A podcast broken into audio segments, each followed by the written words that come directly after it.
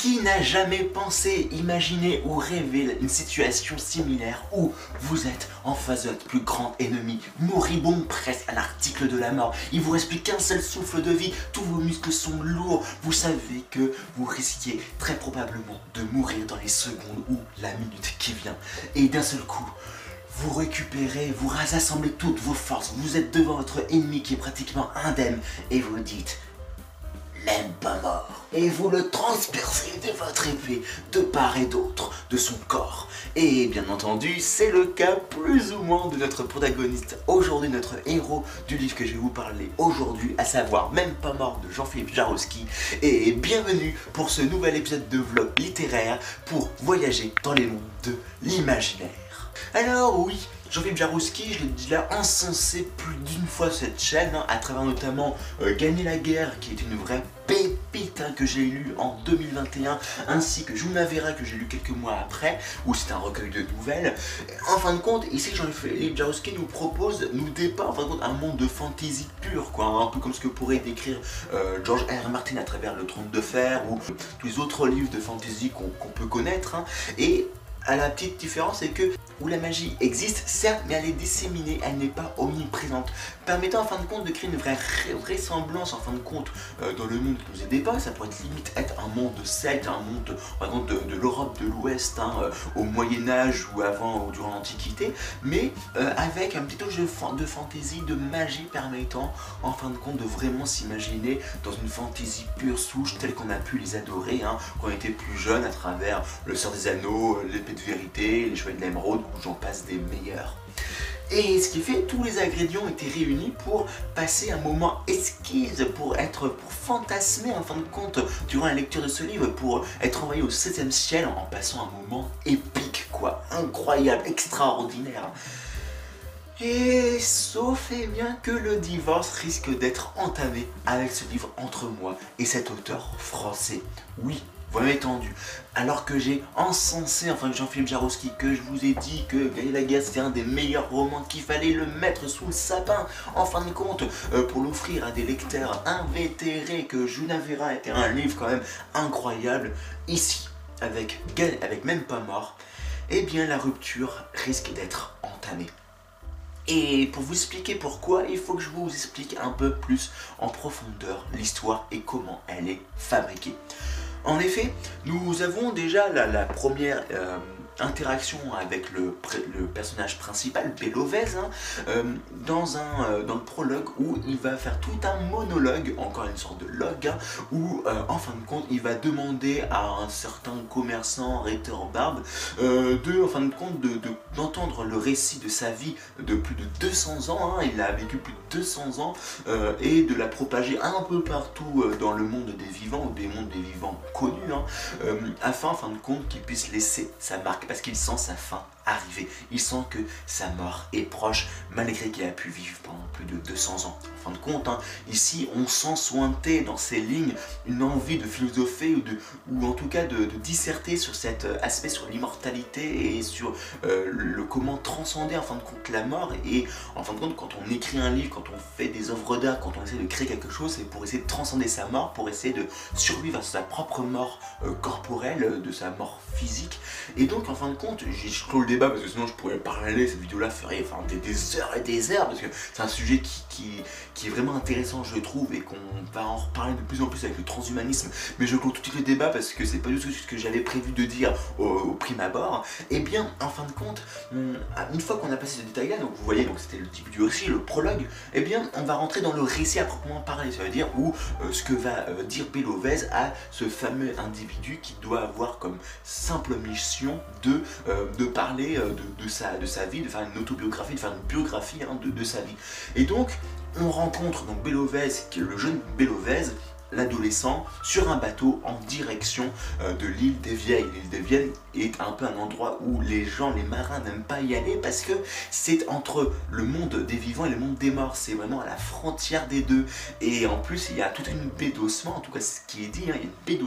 où, où les sorcières y habitant tuent les naufragés alors qu'ils ont eu le malheur hein, de, faire naufrage, d'accoster leur côte. Et donc ils ont un peu les chocottes. Et euh, de ce fait, il va y avoir à ce moment-là un flashback, un deuxième flashback en fin de compte dans le flashback pour expliquer pourquoi ils sont arrivés sur ce vaisseau-là, ou en tout cas comment ils ont réussi à arriver sur ce vaisseau-là et qui les emmène vraiment à la frontière entre le monde des humains et le monde divin, le monde des morts. Et donc là, en fin de compte, tout se passe plutôt bien. hein. Alors après, il y a ce petit euh, qui dure à peu près une dizaine de pages à peine. Ça nous permet de mieux comprendre le, dans le monde dans lequel on vit, euh, dans lequel on est projeté, avec l'étiquette autour euh, des repas où il y a le, grand roi ou le chef entouré de ses, de ses vassaux ou en tout cas des plus grands seigneurs euh, qu'il peut côtoyer avec euh, des barbes, avec, avec des jeux, ce genre de choses. Et euh, ensuite, en fin de compte, on continue le voyage. On voit Belovez accoster avec ses deux comparses, avec ses deux compagnons, hein, son ancien maître d'armes et un barbe. Il le laisse sur le chemin et il s'en va vers l'île des Vieilles. Il rencontre deux sorcières habitant cette fameuse île. Et là, il va en fin de compte devoir relater pourquoi il est cette île, puisque en fin de compte, oui, il est cette île-là parce qu'il est même pas mort, quoi. Euh, littéralement, il aurait dû mourir durant une bataille. Ces mêmes sorcières ont prophétisé qu'il devait mourir, qu'il allait mourir cette bataille, et malheureusement, euh, il n'est pas mort. Donc l'interdit doit être levé pour savoir si, oui ou non, il est encore humain ou pas, et pour qu'il puisse retourner chez lui auprès de ses siens. Parce qu'en fin de compte, Belovès, c'est pas non plus n'importe qui, quoi. C'est pas le petit qui est euh, moyen qu'on peut en fin de compte jeter à la poubelle euh, s'il nous embête un peu trop. Non, c'est le fils de l'ancien roi qui a été tué, qui a été battu il y a de cela une dizaine d'années euh, par le roi actuel. Donc euh, pas n'importe qui, il faut faire attention. Ainsi, euh, au niveau de l'île des Vieilles, eh bien, on va repasser dans le, on, va retourner dans le passé, bien plus loin que l'histoire du bateau, où on va comprendre la bataille en fin de compte où Bélovès aurait dû mourir mais où il n'est pas mort, ainsi que le début de cette bataille et tout un passage en fin de compte où euh, ça va nous permettre de mieux comprendre encore plus en profondeur l'étiquette dans, euh, dans ce monde un peu barbare, hein, je dois vous le dire, hein, euh, dans un monde barbare limite viking, puis euh, avec des aspects un peu magiques, avec un, un sorte de fantôme dieu hein, qui, se promène à côté de d'eux dans la brume, et pour au final, en fin de compte, arriver à ce moment tragique ou au contraire ce moment euh, bien heureux qui a permis de sauver la vie à notre protagoniste. Et c'est là où, en fin de compte, le drame commence, puisque à ce niveau-là, on va passer sur l'île c'est-à-dire à, ce, à cet endroit hein, euh, mythique, hein, euh, un peu comme les Valkyries pour euh, la mythologie nordique, où ils voient autre chose. Et en fin de compte, c'est là où le, le récit est un peu confus et où il est, où il- le, lien entre un autre flashback donc antérieur encore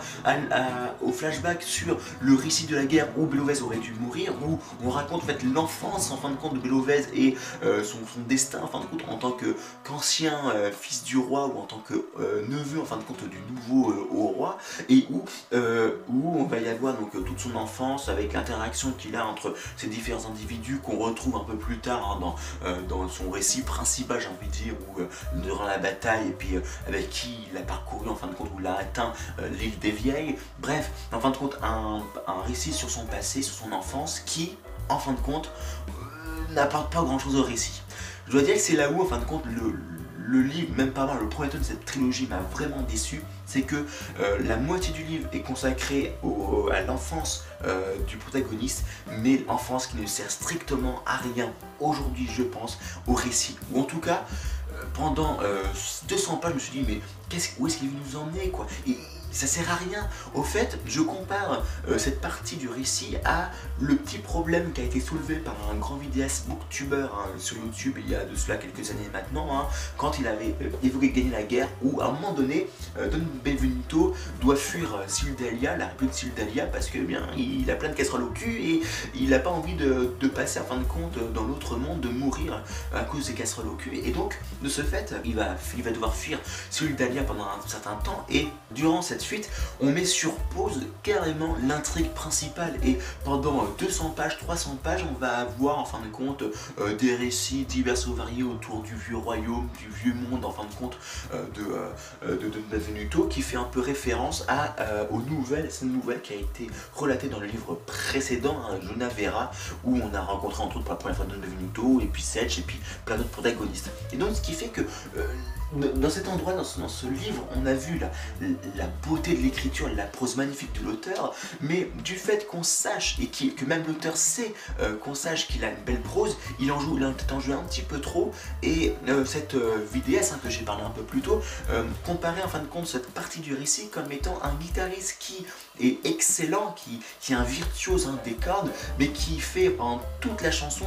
qu'un solo quoi, dans son coin, qui vient en fin de compte entacher la musique, qui euh, joué par et chanté par ses, euh, euh, par ses copains, par le chanteur, les autres guitaristes, le bassiste et le batteur, et j'en passe des meilleurs. Et en fin de compte, ici c'est à peu près le problème qui se pose, ou en tout cas, je le vois beaucoup plus dans ce livre que je, que je l'ai vu dans Gagner la guerre. Dans le sens où ici, pendant la moitié du livre, on voit la patte de cet auteur qui est à la base un professeur de langue, hein, ou, en tout cas un, professeur de lettres modernes, où donc il fait étudier à ses euh, étudiants, à ses lycéens, euh, euh, des grands textes de grand renom, la princesse de Clèves, pourquoi pas du, du, Alexandre Dumas et j'en passe des meilleurs. Et là, il en a fait beaucoup trop et je pense qu'il aurait gagné, le récit aurait gagné à avoir non pas un un flashback de flashback de flashback, mais simplement un flashback de flashback avec un récit un peu plus chronologique, un peu plus classique, où on allait avoir tout simplement le récit de la jeunesse euh, de notre protagoniste jusqu'au moment fatidique où il allait mourir, où il devait mourir normalement, mais où il a survécu à ses blessures Mais alors, est-ce que le divorce a vraiment été prononcé à la fin de ce livre? Est-ce qu'il faut vraiment en vouloir à cet auteur? Est-ce que je vous déconseille de lire Même pas mort? Au fait, rien de tout ça. Tout simplement parce que déjà, pour moi, c'est le premier tome d'une trilogie. Alors, il y a des moments où on sait qu'un quand on lit le premier tome ou, euh, les, premières, euh, les premières pages, on sent que l'histoire va nous emballer, qu'on va pas forcément aimer le livre et que bah euh, on va jamais se poursuivre ou on va pas forcément poursuivre dans l'immédiat la suite de la saga qui nous est dépeint dans ce premier tome, comme j'ai pu en fin de compte l'expérimenter avec Dragonlance ou La Belle Guerriade et le tome numéro 1, Le Plomb Blanc des Présages, où franchement, très clairement, c'est des livres qui ne me correspondaient pas ou qui me correspondent des plus. Là, en fin de compte, euh, pendant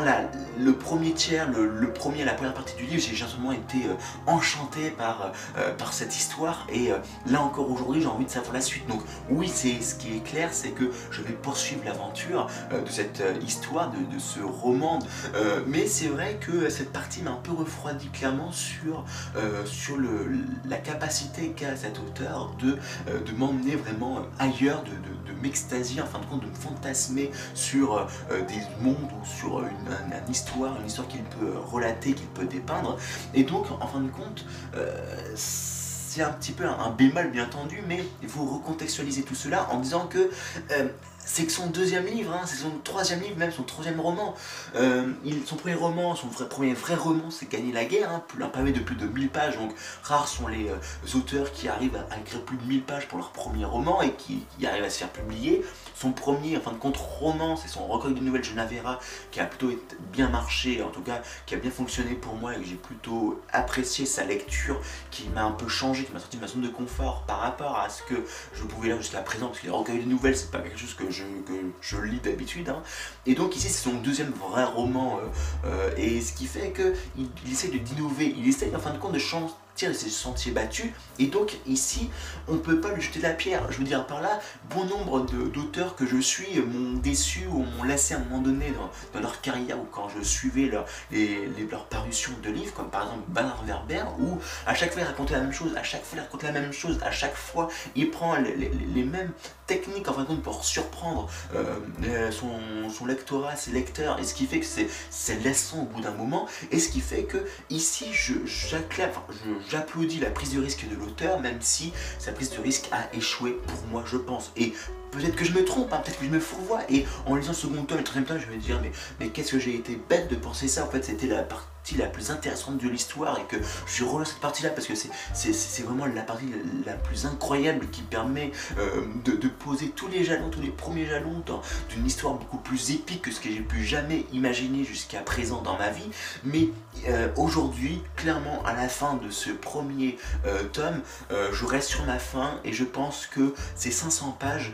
c'est un peu plus de 500 pages hein, de, ce premier tome, aurait mérité en fin de compte d'être raccourci, de, couper un petit peu, de, de tailler dans l'art de, cette seconde partie qui, est un peu, qui était un peu essoufflée, qui m'a essoufflé dans, la, dans le suspense, dans la dans la dans l'histoire qui nous est dépeint, pour en fin de compte parler réellement ben, de, de, ce que je veux, la suite, comment euh, euh, va réussir en fin de compte à, à, sortir de cette situation un peu, un peu particulière. On l'a pris euh, de Chine, on l'a extirpé en fin de compte du, coffin du monde, du royaume, on l'avait enterré pour le projeter au devant de la scène afin qu'il puisse mourir pour que l'oncle, oncle, son oncle, le, roi, puisse en fin de compte se débarrasser d'une épine de, de son pied qu'il gênait depuis quelques temps maintenant pour en fin de compte euh, survivre et savoir bah, comment les choses vont se passer et comment il a réussi à atteindre l'âge canonique de 200 ans ou plus de 200 ans comme il a été relaté dans le prologue de ce livre. Bref ce n'est pas la faute de Jean-Philippe Jarowski que je juge ce livre un peu, pas médiocre, mais moins bon que les précédents, parce qu'en fin de compte, en tant que lecteur, je dois en fin de compte prendre garde aux opinions, aux préjugés que je peux avoir avant d'entamer une histoire. Effectivement, le fait que j'ai placé Jean-Philippe Jarowski sur un piédestal en disant que c'est un, auteur incroyable, qui a une prose incroyable, et qu'il peut m'emmener euh, euh, sur d'autres mondes en un claquement de doigts, qui peut m'émerveiller, qui peut me euh, m'envoyer en fin de compte au paradis avec sa prose, ce, euh, sont que euh, ma vision, c'est mes opinions, c'est mes préjugés qui ont été simplement euh, été rattrapés par la réalité et qui fait que en tant que lecteur et même en tant que, que vlogueur, que, que youtubeur, que vidéaste, que booktubeur, qu'influenceur littéraire, je dois faire attention à, mes propos et à mes pensées et à chaque fois que je commence un livre, à faire attention à ne pas en fin de compte le mettre trop en avant, à ne pas avoir trop d'attentes et simplement apprécier euh, chaque mot, chaque ligne qui euh, des dépeint, qui est écrit sur les pages euh, blanches pour en fin de compte apprécier l'histoire à sa juste valeur, ni en fin de compte le, mettre sur un pédestal, ni au contraire l'enterrer avant sa fin. Parce que tant que l'histoire n'est pas finie, des surprises peuvent advenir. A bientôt pour d'autres voyages au pays de l'imaginaire.